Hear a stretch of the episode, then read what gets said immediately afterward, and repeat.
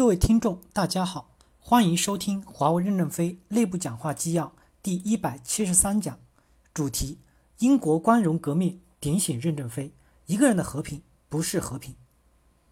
正文：二零零七年十二月，华为教父任正非在香港与美国前国务卿阿尔布雷特进行了一次会谈，在这次会谈中，任正非阐述了华为成长和成功的思想逻辑。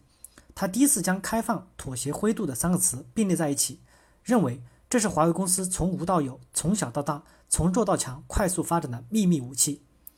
二零零九年一月十五日，在零九年全球市场工作会议上，系统阐述了开放、妥协、灰度三者之间的关系，首次将妥协和灰度讲得那么具体。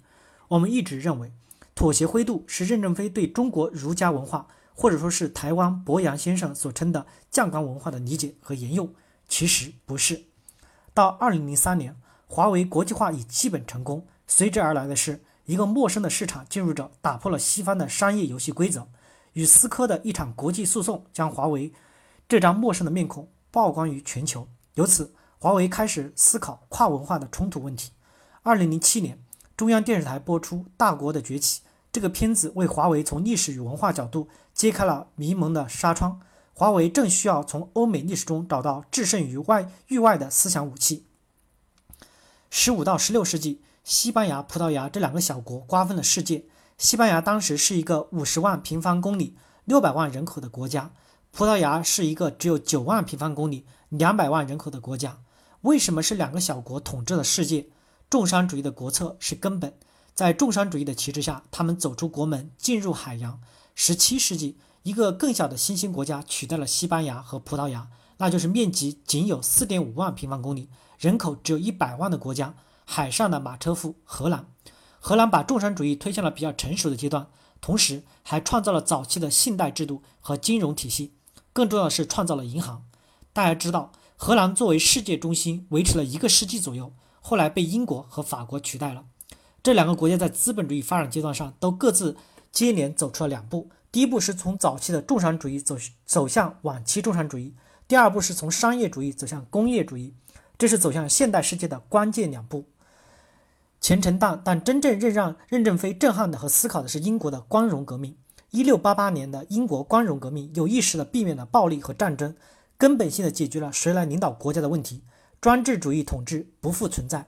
这是英国历史上的最后一次革命，没有流血和牺牲，却达到了革命的目的。英国从此出现了持续三百多年的国家稳定，靠的是什么？理性精神之上的谈判与妥协。国王、贵族、社会冲突的各方，通过讨价还价、争吵与辩论，舌枪、群枪舌剑的威胁与利诱，各自后退一步，最终达成各自利益阶层的和解。唇枪代替了肉体的消灭，舌剑化解了暴力与血腥。妥协这个在中国人眼里的贬义词，成为资本主义制度最具有建设性的思想营养，并最终哺育了全球最强盛的资本主义国家——美国。美国学者亨德里克·威廉·房龙评价美国的制宪会议时指出：“妥协拯救了一个民族，并建立了一个帝国。”华为在西方媒体里面被塑造成攫取、独裁、不包容的企业形象，这严重阻碍了华为开拓国际市场的步伐。当然，华为的确正是以其。饿狼扑食、海盗文化的进攻性风格，才在几乎不可能获胜的严酷环境中脱颖而出。华为董事长孙亚芳反思道：“公司这些年的身段太刚硬了，发展到后来开始变得僵硬。华为需要做出改变。不寻常之处在于，华为从一创立开始就建立了利益的妥协机制，即跟十余万人进行了利益分享。同时，任正非在整个组织建立了不断自省的能力和自我批判的精神。”任正非在两千年就曾提出，在用人的问题上要有妥协的思想，不能总是力排众议，用人问题要更要更要广广开言路，广泛的听取不同的意见。任正非从西班牙与葡萄牙看到了海盗精神的退化，从荷兰身上看到了资本至上、过度投机毁掉了帝国繁荣。更重要的是，从英国的光荣革命看到了华为立足世界的思想逻辑，即是以妥协替代暴力，民主是灰色的，妥协是金色的，妥协是政治的灵魂。如果不是其内部的话，英国政治学家阿克顿之女妥协 （compromise） 在西方语言中并非一个贬义词，而恰恰是跟成熟、共赢联系在一起；而在国内似乎更倾向于贬义。对于灰度，则是妥协在管理领域的一个移植和升华，即在团队不搞一言堂，寻求团队最大公约数，发挥团队整体战斗力，节制个人英雄主义。在一些人的眼中，妥协似乎是软弱和不坚定的表现，似乎只有不妥协方能显出英雄本色。但是这种非此即彼的思维方式，实际上是认定人与人之间的关系是征服与被征服的关系，没有任何妥协的余地。妥协其实是非常务实、通传达变的丛林智慧。凡是人性丛林的智者，都懂得恰当时机的接受别人妥协，会向别人提出妥协。毕竟人要生存，靠的是理性，而不是义气。妥协是双方或多方在某种条件下达成的共识，在解决问题上，它不是最好的办法，但在没有最好的方法出现之前，它就是最好的方法，因为它有不少的好处。